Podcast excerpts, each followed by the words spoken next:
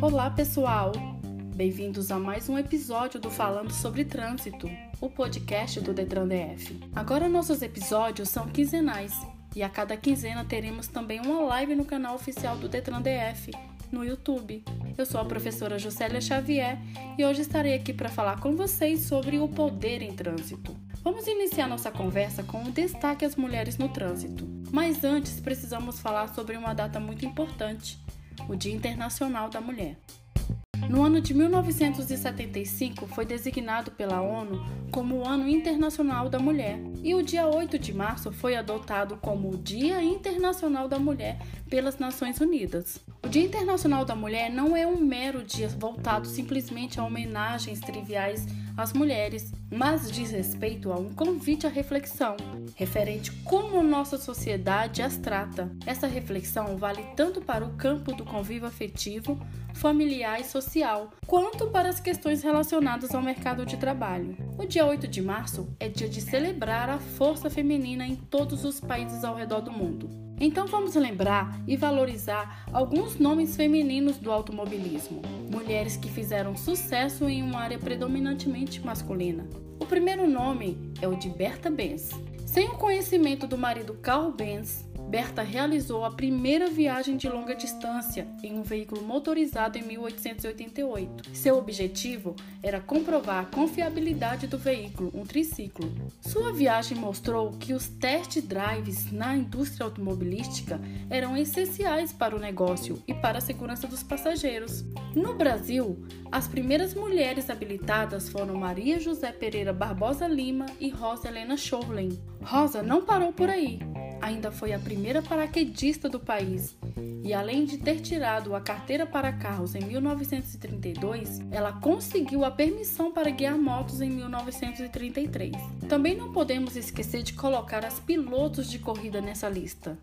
A primeira mulher a participar de um rally em 1901 foi a francesa Madame Camille Dugast. Ela percorreu 1.105 quilômetros, largando em centésimo vigésimo segundo lugar e terminando em trigésimo terceiro, na classificação geral. A prova durou 25 horas e 30 minutos. A italiana nascida em Nápoles, Maria Teresa de Phillips, foi a primeira mulher a participar da Fórmula 1 em 1958 e 1959 e seu melhor resultado foi o décimo lugar no Grande Prêmio da Bélgica em 1958. E quando se fala de mulheres empoderadas, não podemos deixar de citar Mari Barra. Ela assumiu o cargo de presidente executiva global da GM em janeiro de 2014. Por isso ficou conhecida como a primeira mulher na história a liderar uma montadora. Ela começou a trabalhar na GM em 1980, aos 18 anos como estagiária. Então podemos falar que mulher no volante é poder constante. Por quê? Ligar um carro e sair às ruas, independente do objetivo, é uma grande responsabilidade. O principal fato a ser abordado é que nos dias de hoje possuir um carro deixou de ser apenas status e comodidade, e sim uma necessidade principalmente as mulheres que, em grande maioria, não enxergam a máquina como um troféu, e sim como uma ferramenta de auxílio para a rotina moderna. A quantidade de mulheres que hoje atua profissionalmente no trânsito tem sido motivo de cada vez mais as empresas optarem pela prestação e serviço feminino, razão pela qual as mesmas são mais organizadas, comprometidas e centradas. Agora vamos falar das conquistas das mulheres ao volante? Não é de agora que elas lutam para conquistar seu espaço nos mais diversos ambientes. Quem nunca ouviu falas como "É, Dona Maria, só podia ser mulher", ou então "Mulher ao volante, perigo constante".